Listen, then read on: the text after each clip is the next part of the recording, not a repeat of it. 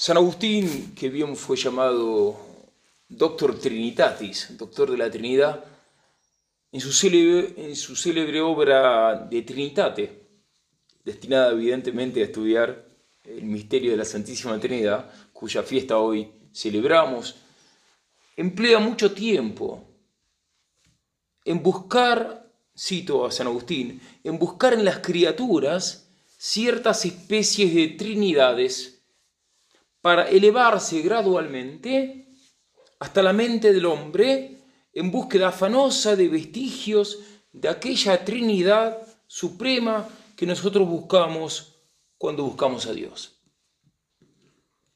Hoy que celebramos la solemnidad de la Santísima Trinidad, emulando al doctor de Hipona, también nosotros buscaremos en las criaturas ciertas especies de trinidades, como dice San Agustín para elevarnos también nosotros poco a poco, gradualmente, hacia la Santísima Trinidad, en búsqueda afanosa de vestigios trinitarios. Notemos desde el comienzo que, como bien apunta Fray Luis Arias, el vestigio de la Trinidad, en, latín vestigium trinitatis, es una pálida y lejana semejanza que nos lleva al conocimiento de la Trinidad. Toda la creación, toda la creación lleva en sí un sello, que es el sello de la causalidad divina. Y por consiguiente, toda la creación es vestigio, es huella del Dios Trinidad. Pues según el axioma agustiniano, Trinitas inseparabiliter operatur. Entonces, dicho más simplemente, todo en la creación nos remonta a Dios. Y por ende la creación nos remonta a la Trinidad. Y la creación está llena de vestigios, de signos de la Trinidad. Pero a menudo en nuestra vida cotidiana esto se nos pasa desapercibido. Y es algo muy útil para nuestra vida espiritual, una práctica muy provechosa para el alma, para estar en permanente estado de oración, es descubrir esos vestigios de la Trinidad, esas huellas de la Trinidad en la creación para podernos remontar de las criaturas a la Trinidad, de las criaturas al Creador. Y estos vestigios trinitarios, estos vestigia trinitatis, también los vemos, por supuesto, en la Sagrada Escritura y en los misterios de la vida de Cristo y hasta en uno mismo. Esto, esto es muy interesante. Siguiendo la huella agustiniana que nos enseña, cito San Agustín, que vemos trinidades muy ciertas en las cosas corporales y externas, fíjense, incluso San Agustín veía las cosas corporales y externas, veía trinidades de algún modo, esto, esto es una analogía, estamos diciendo que estas trinidades creaturales son una pálida y lejana semejanza de la Trinidad Santísima, ciertamente, pero estas pálidas semejanzas nos sirven para remontarnos a la Trinidad Augusta, a la Trinidad Sacrosanta. Y por tanto podemos descubrir ciertas trilogías en la creación. Veamos entonces algunos vestigios trinitatis en plano natural de la creación. Existen tres dimensiones de medición, la longitud, la anchura y el espesor, medidas estas que a su vez son señaladas en el libro del Apocalipsis. El ciclo, del tiempo se caracteriza por tener tres dimensiones, pasado, presente y futuro. Toda actividad que el hombre puede realizar se resume en pensamiento, palabra y obra. Como observa San Agustín, el alma es imagen de la Trinidad, en su memoria, entendimiento y voluntad. A su vez, nota el hiponense en una conocida analogía. En la visión externa, con nuestros ojos, la forma del objeto es como el Padre, la visión es como el Hijo y la voluntad insinúa la persona del Espíritu Santo. De modo tal que la voluntad, abrazo íntimo entre la visión y el objeto, es un cuasi padre, ya sea en la sensación, ya en el pensamiento. San Agustín observa también que en todos los seres de la creación hay número, peso y medida, lo cual se corresponde con el testimonio escriturístico que nos revela que Dios todo lo ha dispuesto con número, peso y medida. Es interesante notar que incluso en una revista española de antropología, un estudioso investigó la carga semántica del número 3 en varias lenguas europeas, concluyendo que este número engloba el símbolo de la perfección y como tal su aplicación transmite el alcance perfecto de toda acción. Siguiendo la huella agustiniana, de la mano de algunos biblistas, veamos algunos vestigios trinitatis en las Sagradas Escrituras. Tres sentidos tiene la Sagrada Escritura, histórico, moral y alegórico, como dice la glosa. Tres son los evangelios sinópticos, de Mateo, Marcos y Juan, en Mateo, Marcos y Lucas. En la Biblia son innumerables los tres, en la Biblia son innumerables los grupos de a tres que aparecen en narraciones y parábolas. Estas casi siempre tienen tres elementos. Muchos conceptos se presentan divididos en tres partes, principio, medio y fin. Podemos decir que en las Sagradas Escrituras tres es un número completo y definitivo. En efecto, el 3 desempeña un papel importante en las parábolas y en muchos otros pasajes de los Evangelios tres regalos en Mateo 2.11, tres tipos de personas en Lucas 14.18, tres formas de juicio en Mateo 5.22. De hecho, el número 3 ha disfrutado de un sentido místico en todas las culturas y en la misma Sagrada Escritura. Veamos algunos ejemplos. Los tres hombres que se aparecieron a Abraham en Génesis 18.22, Génesis 18.2 los tres patriarcas de Israel, Abraham, Isaac y Jacob, que se mencionan tantas veces. Los tres hijos de Noé, Sem, Jafet y Cam, a través de los cuales se reconstruyó la humanidad postdiluviana, después del diluvio, como leemos en Génesis 9.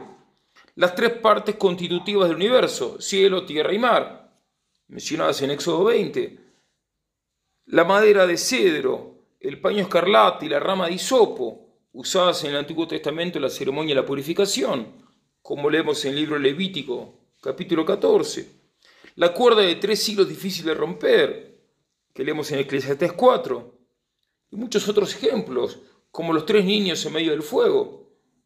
Sin embargo, de mayor significado son los pasajes que asocian el número 3 con el nombre sacrosanto de Dios, como la bendición triple de número 6 y el trisagio glorioso de Isaías 6.3, en el que el serafín declara la perfecta santidad de Dios, exclamando, Santo, Santo, Santo, Señor Dios de los ejércitos, que cantamos en la Santa Misa, mencionando, mencionando tres títulos divinos, tres títulos de Dios, Señor, Dios y Todopoderoso. Más aún, después del 7, el número 3 es el que más veces aparece en las Sagradas Escrituras. El número 6 se encuentra la triple bendición que Dios dio a Aarón, con la que debía bendecir al pueblo. En el templo de Jerusalén había tres esplanadas. Como observa San Agustín, hay tres clases de leyes, siguiendo a San Pablo. Una de los hebreos, otra de los paganos, que es la natural, y otra la verdad. A su vez hay tres clases de profecías, de profetas, la de los judíos, la de los paganos y la que podemos llamar de la verdad. Exploremos ahora los vestigios trinitatis en nuestro Señor Jesucristo. Solamente mencionamos algunos, solo unos pocos, como para introducir el tópico. En el Deuteronomio 17 vemos a Cristo profetizado con una triple dignidad, la de rey, sacerdote y profeta. Y nosotros de algún modo por el bautismo también devenimos sacerdotes, profetas y reyes. Después los progresistas exageran esto y dicen que entonces ya no hace falta el sacerdocio ministerial porque todos somos sacerdotes por el, por el bautismo. Bueno, esto es una exageración progresista abusando de la analogía. La genealogía de Cristo es presentada en el Evangelio de Mateo en tres series de 14 cada una, como nota San Jerónimo, repitiendo tres veces el número 14 para enseñarnos, como indica Remigio, que la perfección de la ley, de la profecía y de la gracia consiste en creer en la Santa Trinidad.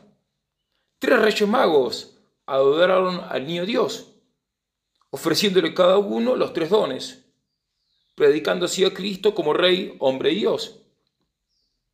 Venidos, como dice la glosa, de las tres partes del mundo, representando, como dice la glosa, todas las naciones descendientes de los tres hijos de Noé que habían de ser llamadas a la fe. Cristo en el seno de su madre visitó tres meses a su primo, San Juan Bautista. La misión pública de nuestro Señor Jesucristo en esta tierra duró tres años y su vida aquí duró 33 años. El buen Jesús venció tres veces la tentación diabólica, indicando así que la victoria fue total, invicta y perfecta. Nuestro Señor Jesucristo se transfiguró ante sus tres discípulos preferidos, Pedro, Juan y Santiago.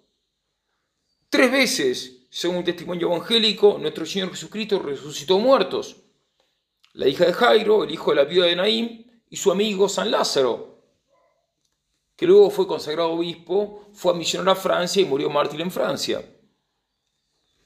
Como observa Remigio, Jesús tuvo tres sitios de, refugio. La barca, el monte y el desierto, a los cuales se retiraba cuando se veía acosado por las muchedumbres. Nuestro Señor Jesucristo, luego de agonizar tres horas, en un madero encabezado por el Titulus Crucis, el título de la cruz, que estaba en tres lenguas, hebreo, griego y latín, expiró a las 3 de la tarde. Por ende, a esta hora, las 3 de la tarde, esta hora es la hora de la salvación y la hora de la divina misericordia, como el Señor reveló a Santa Faustina Kowalska. Acá tenemos el cuadro.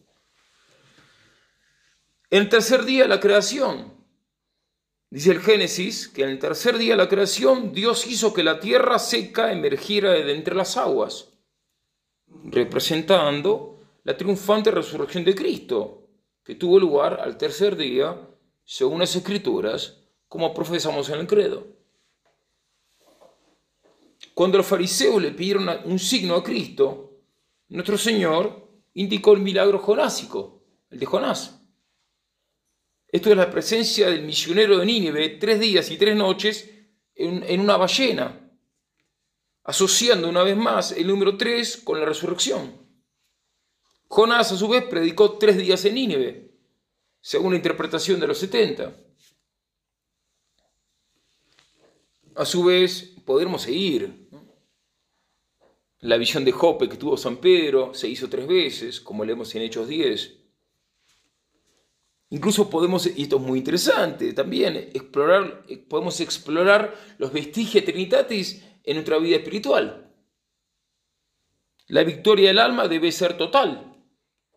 Esto es, debe ser sobre los tres enemigos del alma, mundo, demonio y carne. El cristiano debe cultivar tres virtudes teologales, fe, esperanza y caridad. Se nos manda amar a Dios de tres maneras con todo el corazón, con todo el alma y con toda la inteligencia. Hay tres consejos evangélicos, pobreza, castidad y obediencia. Nuestro Señor pone tres bienes fuertes, a saber, la limosna, el ayuno y la oración, contra tres males, que son la gula, la avaricia y la vanagloria. Tres son principalmente las pasiones naturales íntimamente unidas a la carne con las que tenemos que estar alertas. La comida y la bebida, el amor del hombre a la mujer y el sueño. Estamos llamados a sufrir una triple persecución de los, de los enemigos de Dios, ya que como enseña la glosa, los enemigos de la iglesia combaten a la iglesia de tres modos, con el odio, con las palabras y con la mortificación de su cuerpo. Como dice la glosa, con tres cosas se consigue la salvación, con la fe, con la palabra y con la obra. Podríamos seguir con los vestillas trinitatis. Y uno de los misterios más fascinantes es explorar los, los trinitatis en la Sagrada Liturgia. Esto se ve especialmente en el rito romano tradicional. Especialmente se ve en la misa solemne, cuando está el celebrante, el diácono y su diácono y pudiéramos,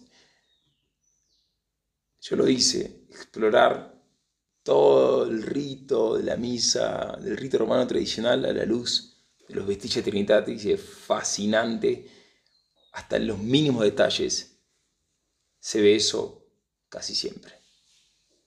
Porque evidentemente la liturgia es obra de Dios. ¿Cómo se explica todo esto? Que es todo casualidad.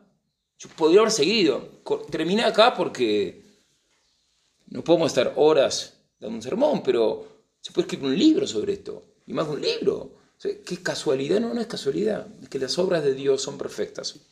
Y Dios, por medio de su creación, nos remonta a Él mismo. Vamos a pedir a la Virgen María, a la Virgen Santísima, que nosotros, pobres pecadores, podamos vivir en estado permanente de oración elevándonos de la contemplación de las, criaturas al Creador, elevándonos de estas, a partir de estas pequeñas trinidades creadas a la Trinidad Sacrosanta, Dios, el único Dios verdadero. Amén.